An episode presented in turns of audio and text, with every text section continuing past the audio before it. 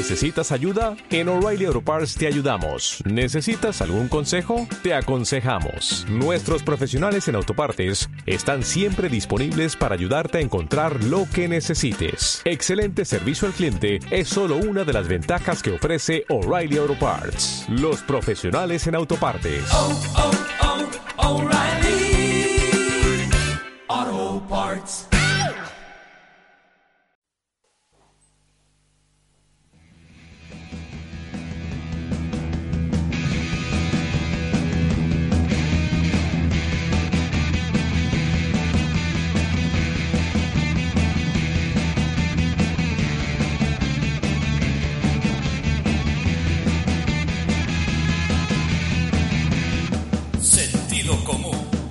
Menos común de los sentidos. Con Sergio Prieto.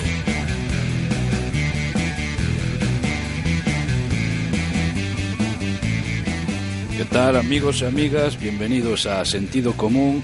Hoy en nuestra tertulia vamos a hablar del descubrimiento español de Norteamérica, ya que ahora en esta Semana Santa se cumplen 500 años de este acontecimiento. En nuestro Piscolabis de hoy nos tomaremos un refrigerio para hablar de la escritora Susan E. Heaton y de las películas que inspiraron sus novelas como puede ser Rebeldes o Rumble Fish, La Ley de la Calle. Y ya por último nuestro broche de oro con Proyecto Manhattan de la mano de Daniel, donde hoy nos va a hablar de una mujer sorprendente. Vamos a hablar de la mujer con los senos más grandes del mundo, como lo oís.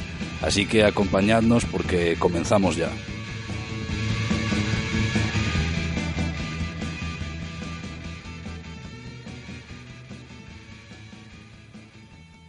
Bien amigos, iniciamos nuestra tertulia para hablar del descubrimiento español de Norteamérica porque ahora en esta Semana Santa se cumplen 500 años. Creo que concretamente en el domingo de resurrección, creo. Lo que pasa es que, bueno, habrá algún ves- investigador que diga día arriba, día abajo. ¿No es así, Daniel? Bienvenido. Hola, ¿qué tal? Pues sí.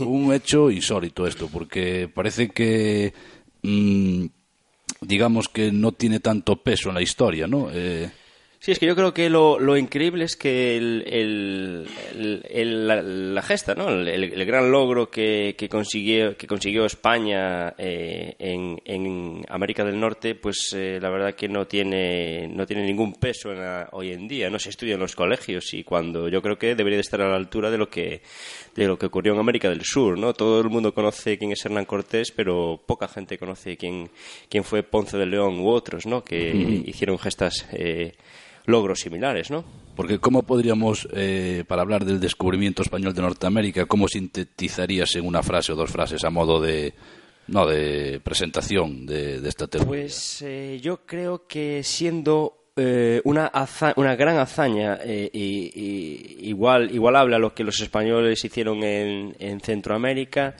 eh, ha pasado eh, totalmente desapercibida eh, gracias al gran complejo que arrastra la historia nuestra, la, la historia de nuestro país y a la y a la campaña de acoso y derribo a la, que- a la que ha, si- ha sido sometida esta, es- sometido este capítulo por los historiadores británicos y franceses. Y es que el tema de la leyenda negra española es, eh, ha sido una invención de la historiografía francesa y británica. Esto es bien sabido hoy, hoy en día, ¿no?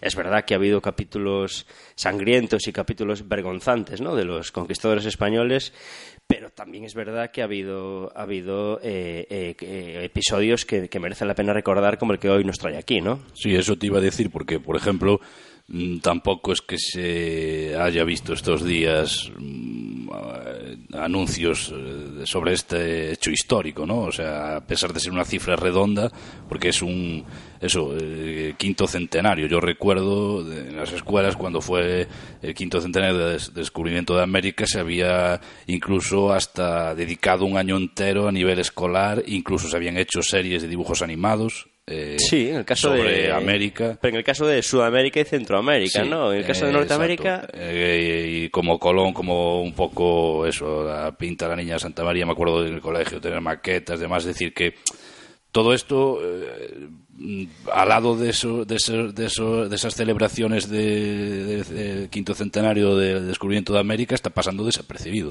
Sí, lo que pasa es que eh, eh, a buen entendedor eh, eh, poco, pocas palabras bastan, ¿no? Uno cuando se acerca, cuando viaja a Latinoamérica eh, percibe un cariño que, que se queda sobrecogido, ¿no? Porque hay que decir a nuestros oyentes, perdón Daniel, que tú has- hace poco has estado en Sí. Paraguay, en Argentina. He hecho un, un viaje, sí, y, y, hombre, yo ya intuía, tengo amigos que me habían hablado ya de esto, ¿no? Pero uno cuando va allí, pues se queda sobrecogido un poco por, eh, porque los, eh, eh, eh, para sintetizarlo, podemos decir que los eh, latinoamericanos son más patriotas con respecto a España que nosotros. Es una cosa un poco, un poco extraña, ¿no? Sí, hay esa unión. De, yo siempre digo que muchas veces yo me veo a veces más cercano culturalmente y ya también por la grandeza del idioma con un mexicano, un argentino, un- que con a lo mejor eh, un belga, ¿no? O un sueco. Hombre, No por sé, supuesto, es innegable. Parece que somos de, o sea, la misma Pero parece eh, que- madre cultural, ¿no? Y- Sí, pero pa- parece que, que- que a veces que nos avergüenza reivindicar ¿no? lo, que, lo que España, bien la, la corona española, eh, eh, consiguió. ¿no? Si no se quiere decir España, que se diga la corona de Castilla. Bueno, porque es lo la mismo, gente ¿no? siempre confunde todo y mezcla cosas que a veces... Es verdad que la- las, las circunstancias históricas que llevaron a la formación de, de- de España como tal son peculiares, ¿no? Una suma de, de- coronas, eh, que, pero eso es, eso es precisamente lo que dota un poco de riqueza a, a nuestra cultura, ¿no? Siempre la, la- la disparidad de opiniones, el enfrentamiento, la oposición, pero lo que no puede ser que esto empobrezca nuestro, nuestro, nuestros logros, ¿no? Y lo que no- los oscurezca. Y lo que no puede ser tampoco es que no haya un reconocimiento de los los personajes, Estos héroes, héroes, históricos ¿Por de, no que, hay en nuestra historia. bien. Porque de haber sido americanos, franceses o ingleses, habría, habría cientos de películas, ¿no? Y no solo en el descubrimiento de América, sino, qué sé yo, en cualquier tipo de, de, de- de evento histórico. Los últimos de Filipinas hay alguna película, pero bueno, que si llega a ser un hecho, a lo mejor eh, norteamericano o inglés, seguro que correrían ríos de tinta, películas y demás. Es que somos un país históricamente muy acomplejado, o sea, nos avergonzamos de, de lo nuestro y, y como vamos como pidiendo perdón. Pero bueno, yo creo Si que te parece bien, basta de eh, lamentarnos, basta de seguir así. Vamos a meternos un poco en el tema. Vamos a entrar en Eh, materia. hablabas de Ponce de León como Sí. el, el- Pero sí, Ponce de León es un, ejemplo de un personaje absolutamente eh, eh, de- desconocido para, el- para el gran público, pero que conquistó Florida y, y- y además con, con muy pocos con muy pocos hombres. eh, y em, esto hace, hace más de... va a cumplir ahora, como, de- como decías, 500 años. Pero me, gustaría, de esto si quieres eh, hab- habla tú después más ampliamente, me, me gustaría decir que simplemente hay que sintetizar, diciendo que cuando llegan los colonos eh, eh, an- anglosajones, España había estado ya 300 años antes eh, en Norteamérica. Lo que pasa que todo esto parece que les sobra cuando, ah, cuando hacen historia, ¿no? Los españoles se toparon antes que los ingleses con, todos los indios que había en Norteamérica. Eh, tuvieron contacto, lo- los combatieron, pero en ningún momento los exterminaron como, como ocurrió eh, de- posteriormente en las zonas en las que los ingleses eh, en- entraron, ¿no? Y es sorprendente que esto, que esto no, lo, no lo conozcamos. Los españoles tienen un modelo a través de, de- colonias, a través de eh, eh, fuertes, eh, eh, que en, un principio eh, muchos indios fueron reacios a, a- a entrar en él, ¿no? Pero eh, una vez que los españoles eh, empezaban a, a aplicar aquí eh, innovaciones agrícolas, pues algunas tribus pues sí veían con mejor grado esta, esta, estas misiones, ¿no? Entre 1513 y 1822, la soberanía de la, de la- de la corona española se extiende por 17 estados. En español están escritas las primeras relaciones y crónicas eh, que hablan de la geografía y de los habitantes de, Norteamérica.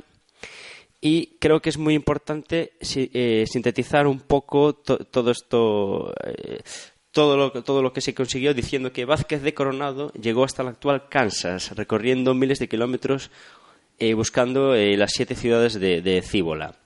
García López de Cárdenas fue el primer europeo que llegó al Gran Cañón del Colorado. Fernando de Alarcón fue el primero en navegar el río Colorado. Juan Ponce de León, declararemos después, fue el descubridor de Florida. eh, Hernando de Soto avistó por primera vez el gran río Mississippi y lo cruzó posteriormente con 400 hombres y llegó hasta Texas, Oklahoma y Arkansas. En su honor eh, tenemos hoy en Memphis un puente sobre el río que lleva su nombre. Y esto mucho tiempo antes de que los colonos ingleses primero y estadounidenses después eh, marcharan hacia, hacia el oeste. Eh, 300 años antes de, de, esto, los españoles ya se habían topado con todas las grandes naciones indias, con los navajos, los cheyenne, los apaches, los comanches, los sioux, los arapahoes, los pies negros. Incluso se firmaron varios tratados con, con muchas de estas, de estas tribus.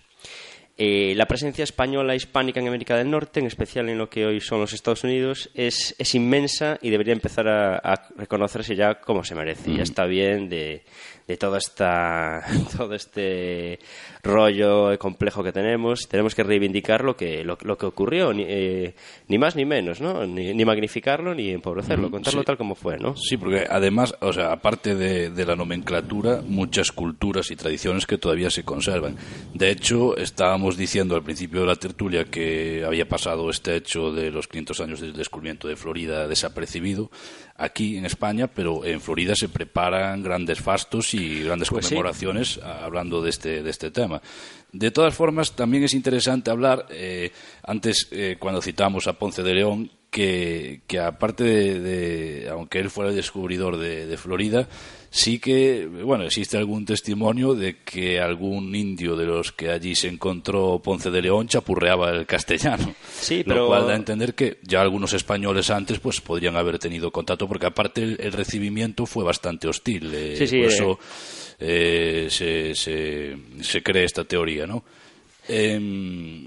Sí, porque Ponce de León fue desde lo que hoy es eh, eh, Puerto Rico y ahí se encontraría con los indios taínos que, bueno, fueron en un inicio eh, agresivos. Y fundó aquí el primer asentamiento, Caparra, y desde ahí fue desde donde se dirigió a, a Florida, ¿no? Que el nombre completo lo estoy buscando aquí porque sí, es muy bonito. Eh, hace honor, como fue, como decíamos antes, fue en Semana Santa, en Domingo de Resurrección. Sí. El nombre completo era es Tierra de la Pascua, Florida. Eh, y al final se acortó a Florida, pero viene de ahí para que nuestros oyentes se queden con el dato. El nombre era Tierra de la Pascua, Florida, por ese día de, de Domingo de Resurrección en Semana Santa.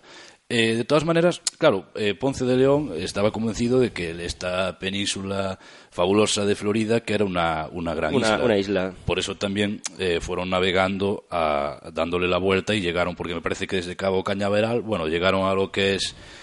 bueno, un dato, si me permites, Daniel, de sí. paso que estamos hablando un poco de esta ruta eh, marítima, también es importante porque Ponce de León, aparte de haber descubierto la península de Florida, descubrió la corriente del Golfo. Sí, que fue empleada eh, a partir de entonces para navegar, sí, para este tipo de, de, viajes. De estas rutas, porque el barco, claro, a pesar de, de, llevar, descubrieron que había una, una corriente que los arrastraba, que a pesar de llevar el viento en popa, los arrastraba hacia atrás, ¿no? Y esta sí. era la corriente del Golfo, que posteriormente, como dices, fue una autopista para estas rutas marinas, ¿no? Sí, pero como todo esto lo, lo hizo un español en medio de un francés o, o un inglés, esto lo, lo, lo, desconocemos y no se, han hecho, no, no, se ha hecho ninguna película sobre esto, es imposible eh, verlo en ningún sitio más que en los libros de historia, ¿no? Mm. En los libros de historia ahora, porque hasta, hasta entonces esta historia pues parecía como, como, como oculta, ¿no? Eh, hay que decir también que antes dimos unos ejemplos. El, el, eh, antes dijimos que el primer occidental en llegar al cañón del Colorado, el río Mississippi, era un español, uh -huh. pero es que también eh, la, la, primera ciudad eh, que se, que, se, fundó, el primer asentamiento, la, la, primera semilla de la civilización occidental en, en el continente norteamericano, también la, la puso un, un, español, que fue en Menéndez de Avilés, eh, en 1565 fundó San Agustín, que todavía hoy en día eh, permanece ahí. Un asturiano, si Un asturiano, sí. Sí, además, bueno, es curioso también, en el caso de, antes eh, se descubrió, o sea, por, eh, estaba Puerto Rico, en el caso de que algún día Puerto Rico pase a ser un Estado americano, se adelantaría el descubrimiento antes de la gran independencia, pues bastantes años más de lo que de lo que bueno figura en, en su declaración de independencia, ¿no? Pues sí, pues sí. Y hay otros aspectos también muy curiosos y no menos interesantes y, e importantes que hay que, que hay que resaltar. Y es que eh, la, la historia, el papel que jugó España en el, en el, en el, des- en el descubrimiento, de este- en la colonización, conquista, llámese como se quiera, de, de- Estados Unidos, eh, hay que decir que eh, es sabido ¿no? el papel de Francia como importante aliado en la lucha contra Gran Bretaña en la, en la guerra de, de independencia norteamericana, pero eh, lo que tiene muy poca difusión es que esta, esta contienda fue posible también gracias a la ayuda financiera y militar proporcionada por España. Y es que entre, en esta época, entre 1763 y 1848, aunque España había dejado de ser una, una gran potencia, mantenía buena parte del control de América Latina. Y eh, eh, durante la, la- la guerra de independencia entre el 1776 y 1783, España prestó apoyo financiero y militar a las colonias, tanto de manera abierta como clandestina. El Reino de España llegó a tener más de 20.000 efectivos militares luchando contra Inglaterra y apoyando el flanco sur de los Estados Unidos. España apoyó activamente al general Washington y otros padres de la independencia. Benjamin Franklin, por ejemplo, el embajador de los nacientes Estados Unidos, eh, mantuvo importantes conversaciones con el, con el conde de Aranda, que era el embajador español de ese momento y que jugó un papel muy importante en, en- en- en la guerra de independencia americana. Esto es un episodio que también ha pasado totalmente, eh, eh, prácticamente es desconocido, ¿no? Y, y ha sido tan activa la, la participación española como la, como la francesa o la, o la inglesa.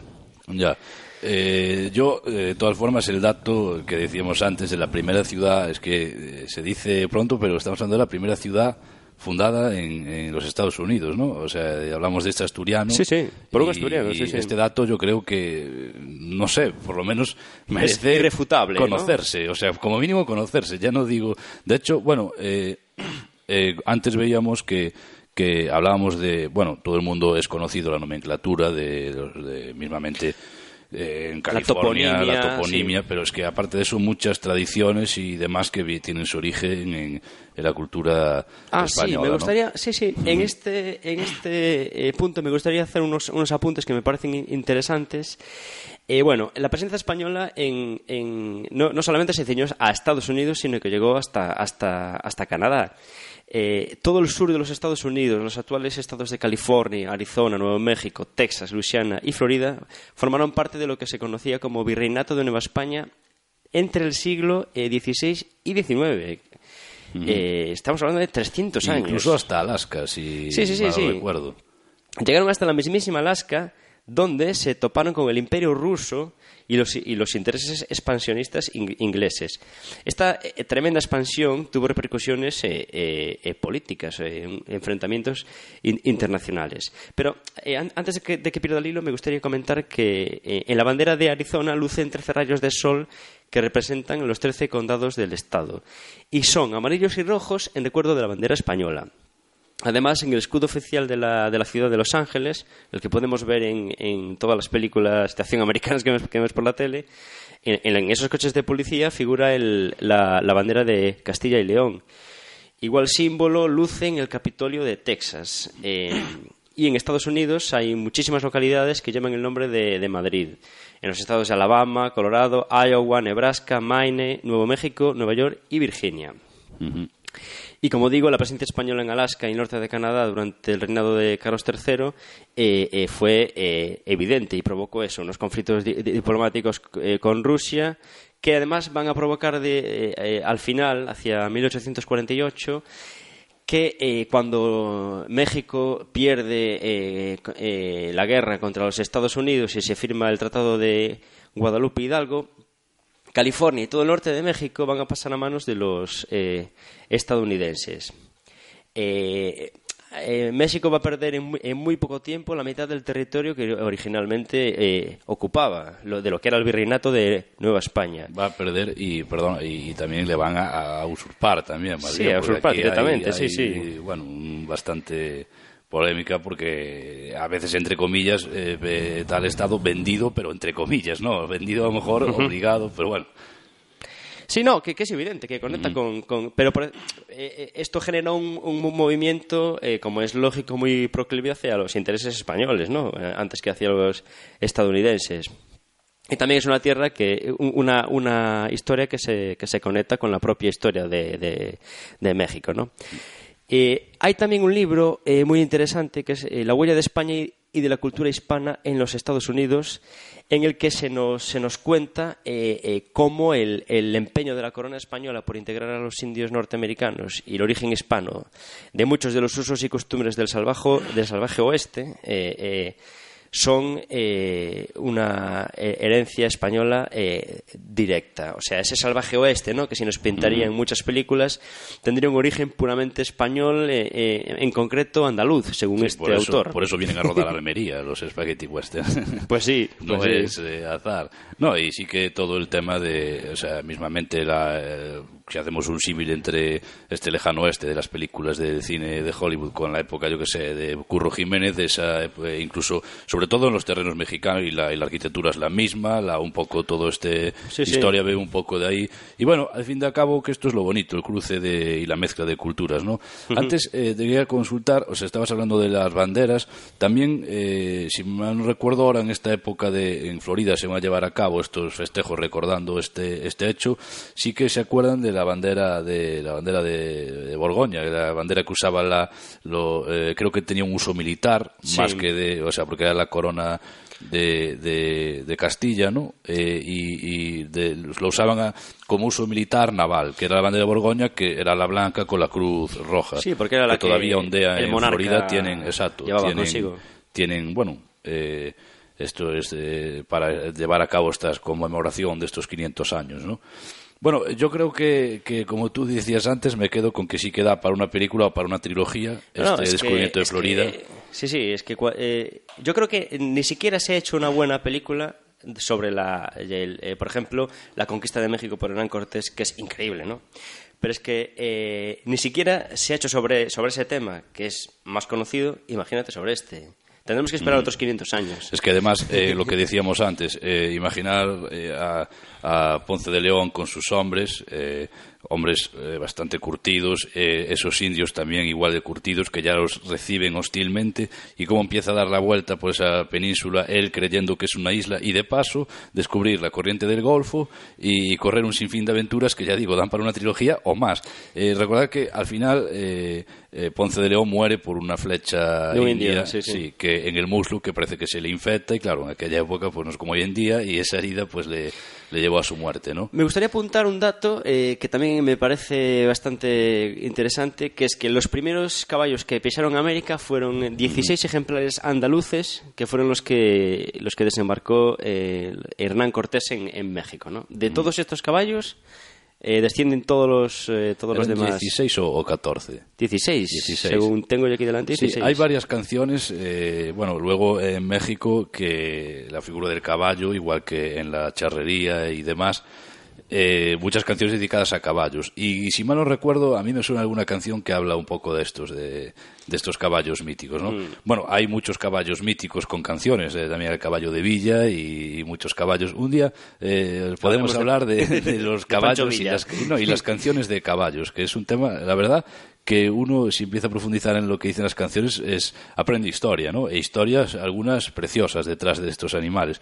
Bueno, pues eh, yo creo que, que, que este, este hecho tiene una magnitud extraordinaria y la verdad es increíble cómo no tiene... el- Cómo no se estudia en los colegios. Exacto, o sea, porque hablamos, eso no es por, por incidir, pero la primera ciudad eh, fundada en, en y se Estados celebran Unidos. eh, eso, los 500 años de la llegada de, de los españoles. Claro, eh, imaginaros los años que se adelantó eh, Ponce de León a, a los eh, bueno flamencos ingleses que llegaron a, bueno a las costas americanas ba- bastantes años más tarde y ya 300 años fundaron la independencia. Es que se dice pronto, 300 años antes y si Puerto Rico se, se hace un estado, pues más.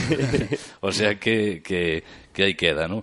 Bueno, yo no sé, eh, para ir terminando, algún algo, un dato más de interés o algo relacionado con estas noticias que... Pues nada, simplemente animar a, animar a nuestros oyentes a que se hagan con alguno de, de los numerosos libros que, que cuentan est- esto, como el que citamos antes, o por ejemplo, La, la conquista del oeste. eh, que, eh, hay, hay, hay muchísimos libros que, que cuentan estos, estos episodios. A mí me, me gustaría recomendar, no es un libro, sino ya que estamos en la radio, un, un podcast del gran eh, José Antonio Cebrián, que Ah, sí, supuesto. de sus pasajes de la historia memorables, en especial de Hernán Cortés, Cortés es muy bueno. es memorable y le animo a, a cualquier oyente que, bueno, Internet lo localizará fácilmente o en la página oficial y, y la verdad porque es un, un, un- un relato de la mano de Cebrián eh, increíble, ¿no? De aquí un recuerdo a, a José- a- a Juan Antonio Cebrián. Bueno, pues eh, yo creo que para ir terminando eh, nos quedamos con este dato, aquí nos hacemos eco de, de esta conmemoración y desde sentido común pues también conmemoramos eh, este hecho, ¿no? Los 500 eh, años del descubrimiento español de, Norteamérica. Eh, bueno, Daniel, pues eh, yo creo que la, la tertulia, pues hay un sinfín de información a manejar, pero creo que, que nos ha quedado un poco claro lo, a lo que nos referíamos, ¿no? Si quieres añadir algo. No, eh, esto solo es una pincelada, ¿no? Hay tantas historias, tan- tan- tantas, eh, tanto que se podría contar que es inmenso, ¿no? Simplemente eso, que quede ahí constancia de, de- de que nosotros aquí vamos a celebrar esta, esta fiesta.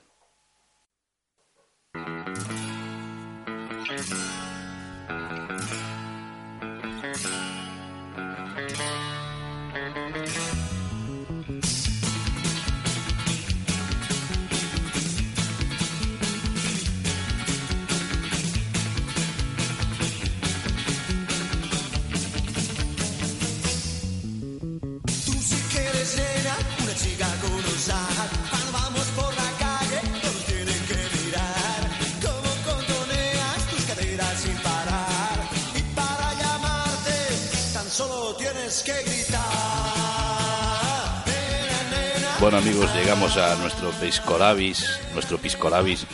Hoy tengo una botella de Coca-Cola de cristal sin vaso porque nos trasladamos a, a los años 50, finales, principios de los 60, porque vamos a hablar de, de una escritora que tiene mucho que ver con este periodo histórico. De fondo nos acompañan Freddy Noyes con su canción Nena Nena. ¿Qué tal Daniel? Hola, ¿qué tal? Vamos a hablar de la escritora Susan E. Hinton. Nos quedamos y- en Norteamérica, ¿no? Exacto, hoy no, no cambiamos de lugar. Eh, unos años después de, De la herencia española. de Ponce de León, seguimos en Norteamérica para hablaros de, de esos libros y esas películas que inspiraron. Bueno, eh, primero son los libros de Susan E. Hinton, Rebeldes y La Ley de la Calle, Rumble Fish, y las dos películas que se han hecho. Bueno, a mí, antes de nada, eh, decir que yo soy un gran fanático de, de las películas de pandillas y de grises de los años 50 y, y esta es una de, de ellas, una muy buena porque aparte las dos tienen un reparto de actores espectacular, los libros también me gustan bastante y, y bueno, eh, Daniel viene con brillantina en el pelo, peinado para atrás, yo también, porque nos hemos puesto eh, para dar en homenaje a, a Ponyboy y a, Con y a sus cuero. hermanos. Exacto. Y, y bueno, eh, decir que la- el libro, aparte, ha sido un libro muy popular, porque incluso a mí me cuenta mucha gente que incluso los colegios eh, se ha leído y demás, y mucha gente se ha iniciado en la literatura Era un gracias a este que libro. recomendaban en los institutos, me parece. Sí, sí, hasta sí. Hace eh, pocos años. Sí, porque además es un libro muy... eh, claro, el protagonista pues es un, un teenager, ¿no? Un adolescente, entonces pues también a esa edad te identificas mucho con la historia porque es Los una dos, historia de rebeldía. casos, sí. ¿no? Son- Es una historia de rebeldía y de cambio. Y bueno, eh, para resumir el libro, decir que... para- ¿Pero cuál? El, el- el- el de Rebeldes primero, Rebeldes.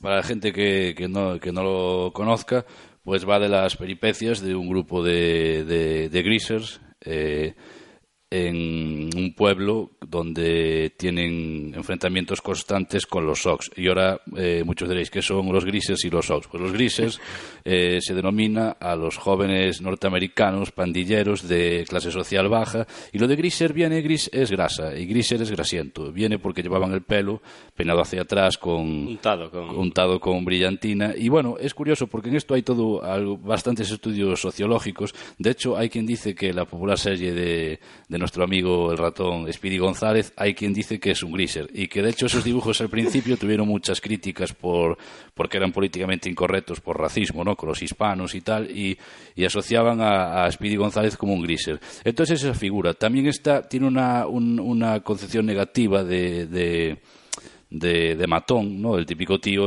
vemos todas las series americanas, aunque sean de los 80, el típico tío con camiseta blanca, peinado para atrás. Pero bueno, en origen el Griser es eso, y siempre se identificó con el rock and roll porque también como rock and roll era rebeldía y esta gente eran bastante outsiders y fueras de la ley, entonces este era un Griser y se identificaban un poco con esa estética, ¿no? Eh, pero engominado de ahí también en Gris pues pusieron el título por eso, aunque Gris es un musical que tampoco tiene que ver con la raridad de este fenómeno. ¿no? Y los Sox pues serían los que creo que viene de High Class Society, bueno, de jo- eh, jóvenes de clase alta. alta, y entonces tenían en este pueblo que nos narra Susan. Hinton, que ella conoce perfectamente este mundo porque ella de joven, bueno, nació en el año 48 en, si no me equivoco, Daniel, Oklahoma, ¿no? En- en- sí, en Tulsa, en Oklahoma, y, sí. sí, y, y vivió este fenómeno en primera mano. De hecho, ella para Rebeldes eh, cuenta que se inspira en... En sus vivencias. Exacto, en sus vivencias y en gente real de su barrio y demás. Y de esto va el libro. Y la película va exactamente de, de lo mismo, cuenta la historia del libro. Eh, como curiosidad decir que en la, que en la película podemos también, en, en- en Rebeldes, en de- eh, basada en el libro de, de Outsiders, podemos decir que también el elenco de actores es, eh, es bastante, bastante sorprendente, ¿no? Porque tenemos a un joven Tom Cruise, Emilio Estevez, Rob Love eh, Matt, y Matt Dillon, entre, entre otros, Y ¿no? Patty Swayze Rebeldes. Y hay que decir que las dos pelis son de, de Francis Ford Coppola.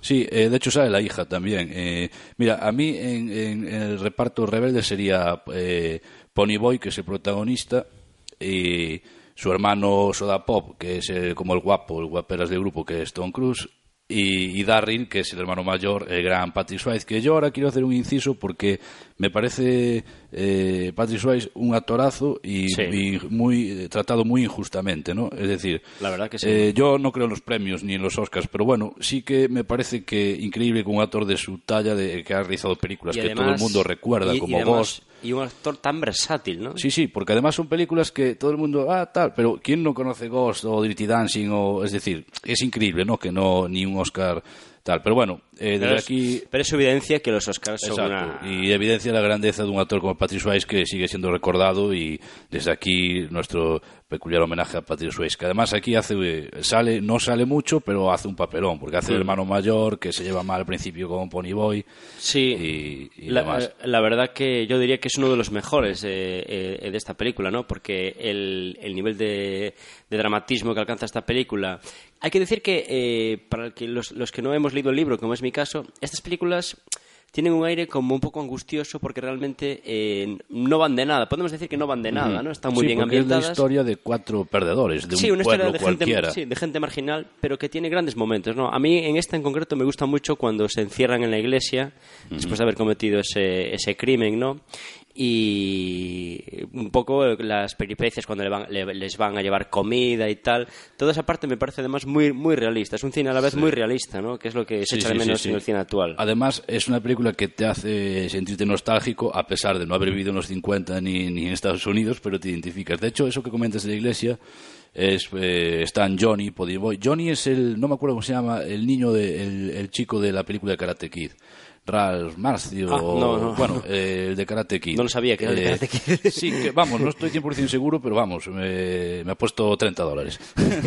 y, y nada, y están en la iglesia, además se aficionan a la lectura, porque, bueno, por una Sí. determinada situación tienen que esconderse. Cuando está escondido. Y, y se aficiona a la, a la li- a la literatura allí, ¿no? A mí me, para mí hace un papelón eh, Matt Dillon, haciendo de Dallas, el más conflictivo de, de la pandilla, ¿no? Sí, yo creo que yo creo que Mac Dillon y Patrick Swayze son los más des- los que más brillan en esta película, Sí, ¿no? porque Dallas tiene el carisma de, de líder pandillero natural, no sé, eh, sobre todo en La Ley de la Calle eh, es el protagonista, Matt Dillon. Yo Pero solo- en esta película tiene un carisma especial, no sé, es increíble su, su papel, ¿no? Y, y la, la otra película, la que la otra, la de la ley de la calle, pues me parece un poco similar en ese sentido opresivo, ¿no? Ese, esa, ese ambiente un poco eh, eh, angustioso, ¿no? Del, del día a día, la monotonía, ¿no? Un poco Sí. la, la falta de perspectivas. Sí, pero, pero, pero para mí la de la ley de la calle, o sea, Rebeldes es como una historia... La ley de la calle es más intimista, Sí, quizás. La ley de la calle es más, eh, además, más atmosférica. Es una película casi, yo diría, cine de autor. De sensaciones. es- exacto, es como en blanco y negro y aparecen, bueno, lo de Rumble Fish es por unos peces de colorines, que es lo único que sale en color en la película, Sí. porque son unos peces que pelean hasta la muerte, ¿no? Entonces va un poco de eso. Es un, un, un- un chaval, Matt Dillon, que venera a su hermano, que es el chico de la moto, interpretado Mick- por Mickey Rourke. Mickey Rourke, al que, al que, al que yo admiro Sí, profundamente. otro grande, otro grande del cine, que además hace un papel eh, casi, o sea, no habla, es Que- la no presencia. habla, sí. Pero bueno, hay cameos interesantes. Sale eh, eh, Nicolas, Nicolas Cage, Cage Dennis Hooper, Dennis eh, Hopper. que hace del padre. y eh, Tom Waits. Tom Waits hace de, de barman. Sí, un papel verdad. muy bueno. Y, y Sofía Coppola, como dijiste antes, sí. Y Tom- sale la, sale la propia es- escritora, por cierto. No Sí, sé en qué momento de la película, pero sale. Tom Waits hace un, ahí de barman y la verdad un bar muy bien ambientado. Le pega, le pega lo de Barman. Sí, pero bueno, digamos que Rumble Fish es más intimista, como tú decías, es una película más de, de autor. La otra es una historia, la, la película pues es más una historia normal y esta digamos que es como más Aquí, intensa, ¿no? Yo en esta me quedo con los momentos en cuando están en el café, ¿no? Cuando están esas, cuando tú percibes que pasan largas horas de aburrimiento en el café con esas motos eh, tan guays aparca- aparcadas afuera, ¿no? Esta moto a mí me recuerda un poco en la estética a, a Salvaje, ¿no? La famosa peli de, Sí, de que Marlon Brando. Salvaje y Rebelde sin causa y fueron películas que inauguraron un poco padres de, de este género, ¿no? Sí, sí, sí, sí. Estas pelis son herederas directas de, de esas grandes películas. Yo ¿no? ya, como decía antes, soy un gran fan de las películas de pandillas. Hay muchas que me gustan, hay The Wonders, que... eh, Recuerdo otra película, perdona, protagonizada por Matt Dillon que se dedica a atracar farmacias. Ah, ¿Cómo sí, se llama? buenísima, buenísima. Eh, Cowboy de medianoche. no, no, es no, que hay Cowboy de muchas... Medianoche no. pero tiene un título parecido ¿Sí? a este. Es que hay muchas películas que se llaman igual Es y, y la buenísima gente... esa película. Mira, hay muchas películas, es como eh, Corazón Salvaje. Hay varias películas que se Es llaman verdad, así. sí. O sea, y yo esta tiene un título... Cowboy de eh, Medianoche se llama la que Mm, un farmacias. título parecido. No sé ahora mismo cómo se titula, pero un título muy parecido. Que de hecho atracan farmacias Sí. y, y, y, bueno, va- paran en moteles baratos de carretera y después. Me eh, recuerda un poco en la atmósfera, ¿no? sí, a, sí. a- a estas películas también. Es que a Matt Dillon le pega mucho ese papel, además, así de paria y, y tal, ¿no? En estas, eh, ya digo, la de, por ejemplo, eh, Rebeldes es muy, muy, eh, pues, que uno se identifica, ¿no? Además tiene su- Sí. sus momentos intensos y demás. Y, y refleja un poco eso, ¿no? Porque además, como tú comentabas antes, Darryl, que es Patrick Swayze, pues es el que eh, son huérfanos, entonces él lleva, eh, vamos, es el que cuida de los hermanos, ¿no? Porque además hay que decir que los grises pues vivían en comunidad, o sea, es decir, a lo mejor era una pandilla de 15 chavales y todo, entre todos ayudaban, ¿no? Pues a lo mejor eh, uno les dejaba dinero, vivían un poco juntos, era un poco así marginal, pero a la vez muy, muy eh, de- en comunidad, ¿no? Y con unos valores y demás. Y, y en este sentido la película, pues, eh, capta bastante bien este, esta historia. Ya digo, eh, o sea... Yo creo que conecta, conecta con la juventud. De hecho, eh, tanto los libros como, la, como las películas han, han tenido, han tenido mu- mucho éxito porque no se queda no se queda en lo superficial, ¿no? Como hacen otras películas que tratan sobre, sobre adolescentes, sino que eh, eh, yo creo que se atreven a, abarcar toda la complejidad que, que, que hay dentro de la mente de un adolescente, ¿no? Que a la vez es impulsivo, pero es en cierto modo ya un hombre, es también reflexivo.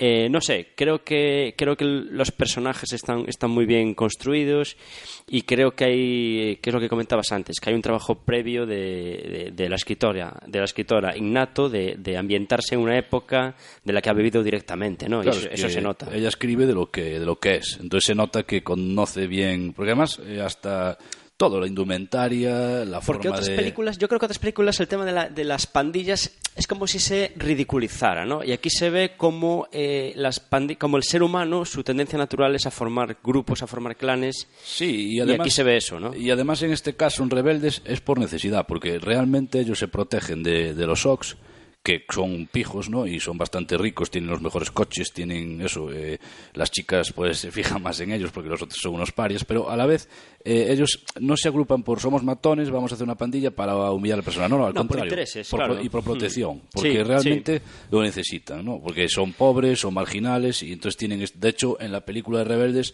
se ve como Darryl, el hermano mayor, intenta que Ponyboy pues estudie, se centre, ¿no? Un poco, o sea, también ¿Qué nota, qué en nota, el fondo lo quiere cuidar, aunque él no lo entienda. ¿Qué nota le pondrías a, a Rebeldes? Uf, pues yo Rebeldes, a ver, pues yo le pondría un 10 directamente. un, eh, o ¿Y sea, a La Ley de la Calle? Pues también, o sea, es que a mí me parecen dos películas Caray. muy buenas. Muy bien, muy bien. A mí ya te digo, como decía al principio, yo soy muy fan de las películas de pandillas. Otra que me gusta mucho es The Wonders. Y, Sí, ya más en tema musical, ¿no? Ya más Sí, la música es perfecta con, y, y bueno, y todo en la película es un mito, ¿no? Y, y demás, hay muchas, y muchas que son comedias, pero están muy bien hechas. A pesar de ser una comedia, refleja muy bien el mundo Sí. de pandillas. Yo, a, a mí lo que me pasa cuando veo este tipo de películas, sobre todo la de la de La Ley de la Calle, que me dan unas ganas tremendas de, de- de comprarme una Harley Davidson y, tirarme al- al- a la carretera, ¿no? De ponerme el chupo de cuero. Aunque parezca un tópico, pues te dan ganas, ¿no? Desde un poco de decir, va, rompo con todo, me, me voy a dedicar a- a recorrer el país en moto. Sí, y tú dices, cuando vías estas películas de niño, decías, bueno, que yo recuerdo te dan ganas siempre- de fumar también. No, sí, de lo de las pandillas, ¿no? Está muy guay. De ir con la misma chupa todos, con las mismas camisetas, pues que es un- una historia que te queda ahí, que te dan ganas eso de y demás. De todas maneras, ya digo, son, son dos muy buenas películas y los libros también. Y, y desde aquí recomendamos a quien no la haya visto, pues que se anime y que además es un, eh, les van a pasar un buen rato y van, y seguro que es una película que les deja, que les deja huella. De eso no cabe duda porque son de estas pelis que, sobre todo cuando las ves de, que marcan, sí. que marcan, sí, sí. Entonces es aquí pues nuestra, nuestra recomendación, eh, Rebeldes y, y Rumble Fish, La Ley de la Calle, eh, tanto los libros como, como las películas.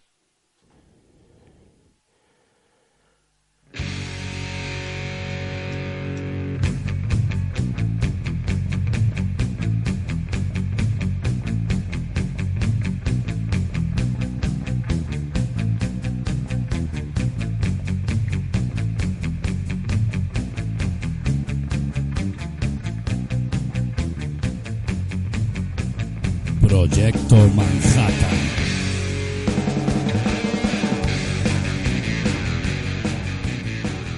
Bueno, llegamos a Proyecto Manhattan hoy con un tema bastante sorprendente, como decimos al principio. En este caso, eh, vamos a Daniel nos va a hablar de, de la mujer con los senos más grandes de- del mundo. No sé si hay algún récord más por ahí, pero Sí. eh, es un bueno. Eh, adelante, Daniel. Sí, bueno, eh, eh, me ha parecido interesante traer eh, a esta mujer hoy a esta sección porque he sabido que al ser humano eh, le gusta medirlo todo, ¿no? Nos gusta establecer récords absurdos, nos gusta cuantificar lo que sea, ¿no? Eh, bueno, esto está inscrito en nuestros genes, eh, este- esta, esta cosa absurda totalmente.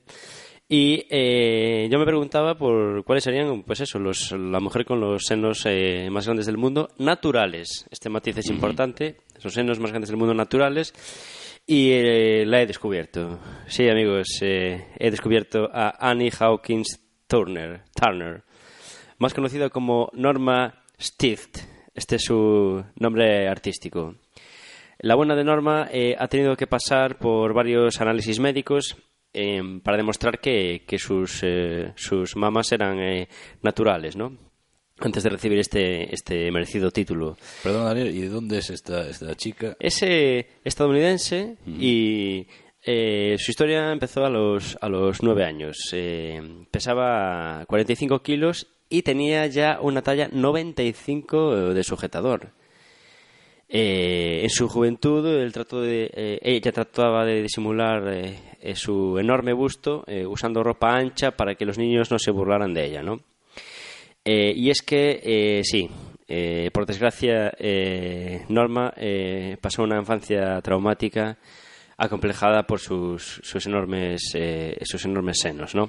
Sí, perdón, Daniel, pero muchos de, de, de, de los mitos de los que hablamos, en, eh, de los que nos traes en Proyecto Manhattan, un, una- un hilo conductor es que todos tuvieron una infancia difícil, por lo que Sí, estamos viendo. ¿no? sí, sí, eh, eh, sí, la gente que bate récords eh, tiene que pagar un precio alto a veces, ¿no? Y en el caso de Norma, eh, pues ella lo ha pagado con creces, ¿no? Y es que la verdad que hay fotos suyas, es espectacular, o sea, eh, hay incluso eh, varios vídeos, ¿no? Eh, porque es, es muy popular, sobre todo por internet, es una verdadera celebridad. Eh, hay un vídeo en el que va simplemente paseando por la calle y, y No, hay un... Para ver la reacción de la gente. Sí, ¿no? sí, sí, con una especie de cámara oculta para ver la reacción de la gente y hay varios hombres que eh, chocan contra las paredes. Eso es una cosa... Claro, porque Es esta el- chica vive, vive de esto, ¿no? Y Bueno, sí, sí, sí. Ella, ella, ella tiene una, una página web eh, con la que decidió, bueno, eh, ganar un poco de dinero, ya que ya que era, era evidente que sus senos eran de- desproporcionados. Y creo que le va bastante bien por lo que dice, ya que al parecer gana unas, eh, unos 145.000 euros eh, al año. No está nada mal, ¿no? Eh, en, en- pero vamos, vamos ya a lo que importa, a la- al, al tallaje de, de- de- de Norma. Imaginemos eh, eh, 25 kilos, ¿no? Bien, imaginemos eh, 25 y 25. ¿Qué es lo que pesa cada uno de sus senos? 25 kilos, 50 kilos en total. y no tiene ningún problema de espalda o... Eh, al parecer no, es lo curioso. Eh, eh, eso sí, los, eh, sus mamas eh, suponen un tercio de su peso corporal. Y como, como ella misma dijo, pesan más que Nicole, Kid- Ni- Ni- Nicole Richie o, o Victoria Beckham. es verdad, ¿no? Eh, pesan más que, que- que muchas, que muchas mujeres, eh, bueno, exageradamente, ¿no? Pero hay muchas mujeres que parecen no pesar eso. Y sí, hay mucha información sobre ella. eh, eh, la, su página web también eh, no tiene desperdicio. Eh, pero bueno, yo animo a todo el mundo que haga una, una búsqueda en internet. Norma Stith, Stith o Anne Hawkins Turner. Si ponen la mujer con los senos más naturales más grandes del mundo, aparecerá esta, esta buena mujer. Y, y perdón una cosa, eh, pero es la que tiene récord actualmente, ¿no? Sí, pero actualmente. antes hubo Sí, sí, sí, actualmente tiene- tiene- Actualmente esta chica... Eh, ella tiene el récord y es la reina indiscutible por el momento. Eh, ahora viene el problema, porque el, el problema viene cuando nos, enfresta- nos enfrentamos a la discusión de la mujer con los senos operados más grandes del mundo. Ya, pero claro, eso sería otro tema realmente, porque... Sí, no, pero solamente voy a repasar algunos ejemplos porque... Claro, me- pero me refiero que yo estoy con Ani. Sí, sí, hombre, sí, Por sí, supuesto, tiene mucho o sea. más mérito, sí, sí, por supuesto. Lo de ella es, eh, no, hay- no hay nada mejor que la naturaleza, ¿no? Lo de ella es algo totalmente natural. Y, hombre, es una mujer gruesa, hay que decirlo, es una mujer eh, de cierto peso, si no, claro, sería difícil que, que llegara a ese tamaño, ¿no? Eh, bueno, yo no sé si, si, si, si te parece que hagamos entonces este, este repaso de mujeres ya eh, eh, con los senos operados, ¿no? Con los pechos operados. Eh, tenemos en primer lugar a Pandora Pix. Eh, eh, Pandora Pix, Sí, está, la, la he visto en alguna foto. Ya, sí, ostentaba una, un sostén talla eh, 42 y unos pezones muy grandes, que también es algo muy valorado en estos récords. Los suyos medían 2,5 centímetros de diámetro y le hicieron famosa a comienzos de los, de los 90. Eh, eh, hay varios, eh, varios vídeos de ella que se pueden ver en internet y eh, incluso eh, hizo algún papel secundario en la película Striptease. Em, una película, bueno, una eh, película. De Moore, ¿no? Eh, Creo recordar que era Sí, sí, creo que esta es la de Demi Moore, sí, sí, sí. Después tenemos eh, eh, Lolo Ferrari, eh, una francesa que figuró dos veces en el libro eh, de los récords Guinness, ese libro de la absurdez humana. Ella alcanzó unos astronómicos 180 centímetros de diámetro, unos, eh, unos pechos que le hicieron adicta a los medicamentos que desgraciadamente le costaron la vida. Y es que Lolo Ferrari, que era muy popular también en- a través de Internet, falleció en el año, en el año 2000. En el año 2000. Animo a todo el mundo a que vea, a que vea estas imágenes, estas, eh, no sé cómo calificarlas, eh, eh, mega starlets, ¿no? Eh, Lolo Ferrari además estaba sumamente operada, era, era una casi una adicta a la, a la cirugía, ¿no? Tenía los labios operados, la- la- el pecho operado, todo lo que se pudo operar lo tenía operado. Bueno, eh, tenemos después a Maxi Mounds, eh, eh, que usa un- o también una, una, talla, una talla 42 y cada, cada ubre en su caso pesa 9 kilos. Como vemos, en- queda lejos aún ¿no? de los 25 de, de nuestra protagonista de hoy. Eh, y hay que decir que Maxi Mounts eh, la- la- destaca porque ella es, es, eh, pionera en usar fibra de polipropileno en, en sus implantes, que es, un, que es un implante especial que hace posible que los senos sean, sean más grandes. Es más ligero al parecer, ¿no? Esto para nadar eh, viene, viene muy bien. Claro, es que esto es como todo. Esto es eh, un mundo en sí, sí, ¿no? no, A veces es- cuando uno que no... Pero claro, estas cosas son como eh, el que esté metido en este negocio, no sé cómo llamarlo. O sea, Sí, sí, la cirugía, de- Claro, la eh, cirugía del exceso, ¿no? es, Podemos eh, decir. Para nosotros puede parecer algo extraño o raro, pero ellos viven esta realidad, tienen que ir mejorando. Y viven sea, de ello, Y sí, viven de ello. Hay un gran negocio detrás, también de cirujanos, de conferen- de bueno, de, de- de otras empresas que viven eh, con esto. Entonces, claro, ellos la mejor de los materiales es una prioridad y demás. Claro, claro, aquí hay que estar a la vanguardia de los materiales para competir unas con otras también. Es como las carreras de coches, ¿no? El que tiene el mejor coche, el que invierte en, en- en coche, en prototipo, en, en- con nuevos combustibles, gana.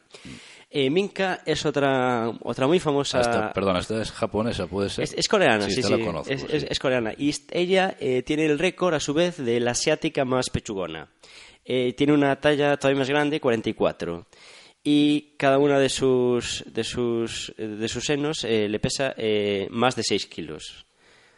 Y eh, después tenemos, eh, eh, a mí me ha llamado mucho la, mucho la atención Chelsea, Chelsea Charms que es una pequeña actriz porno, porque es que esta mujer mide tan solo unos 60 centímetros y, y tiene unos senos gigantescos en proporción, ¿no? Yo creo que es la, la más exagerada, aunque no sean los más grandes, ¿no? Mide unos 60 y tiene unos senos de casi 12 kilos, 12 kilos cada uno, que eh, además, curiosamente, eh, se va aumentando poco a poco, ¿no? Sigue operándose para, para hacerlos cada vez, cada vez más grandes, 25 milímetros al mes. Y ella también usa esta fibra de, fibra de polipropileno, que además eh, en la actualidad está prohibida en, en Estados Unidos. Pues ya vemos que hay gente para todo y que aquí se compite absolutamente, absolutamente por todo, ¿no? Eh, No sé si, como decía en, en el anuncio, a ti te gustan grandes, pero eh, los hombres que, que le gusten grandes tienen aquí pueden deleitarse con la visión de estas y las mujeres de estas eh, chicas que bueno eh, viven de sus pechos y para sus pechos. De todas formas, aquí, claro, en esta sección uno no para de descubrir en Proyecto Manhattan como un submundo, ¿no? Porque eh, si hablábamos eh, un día también de Circo de Pulgas, creo que habías traído, lo de hoy también, eh, cuanto menos es eh, curioso, ¿no? Porque... Sí, yo creo que se engloba en esos récords absurdos que hay, ¿no? Hay eh, otro día podemos hablar de récords absurdos. Aquí esto es un, pozo sin fondo también. Hay récords de absolutamente cualquier tontería que te imagines. Y lo de los pechos me parece eh, cuando la cirugía es es para mejorar nuestra vida, bienvenida sea, ¿no? Eh, pero cuando es, digamos, por porque sí, deja de Claro, por eso yo decía lo del mérito de, porque es como los, los de, que- de los, la gente más alta del mundo o más baja. Realmente, claro, si es eh, natural, o sea, realmente si uno se opera, pues es como, entre comillas... Hace trampa, ¿no? Claro, porque lo puedes hacer, y, pero en este caso es como algo, yo recuerdo también ver la foto de, me parece que la mujer más baja del mundo y también el hombre más alto del mundo. Y, y la verdad que era espectacular. O sea, Sí, y- y esos, claro, récord Guinness, que obvio, cada X años irán cambiando por, por lo que hablamos antes, pero, pero es así. Bueno, pues eh, Entonces, eh, quiero que nos quedemos con esa imagen de Norma, que, que- con esa, esa dicotomía, ¿no? Que vive de tener unos pechos gigantescos y en su infancia la pobre vivió acomplejada por esto, ¿no? supo sacar repartido en este caso. Por suerte sí. Bueno, amigos, pues ahí lo dejamos. Eh, espero que, que tengáis eh, en cuenta que el sentido común, eh, como es el menos común, tratemos eh, de cada día sea el más común de todos los sentidos. Y nosotros lo dejamos por hoy y nos vemos en, en el próximo programa.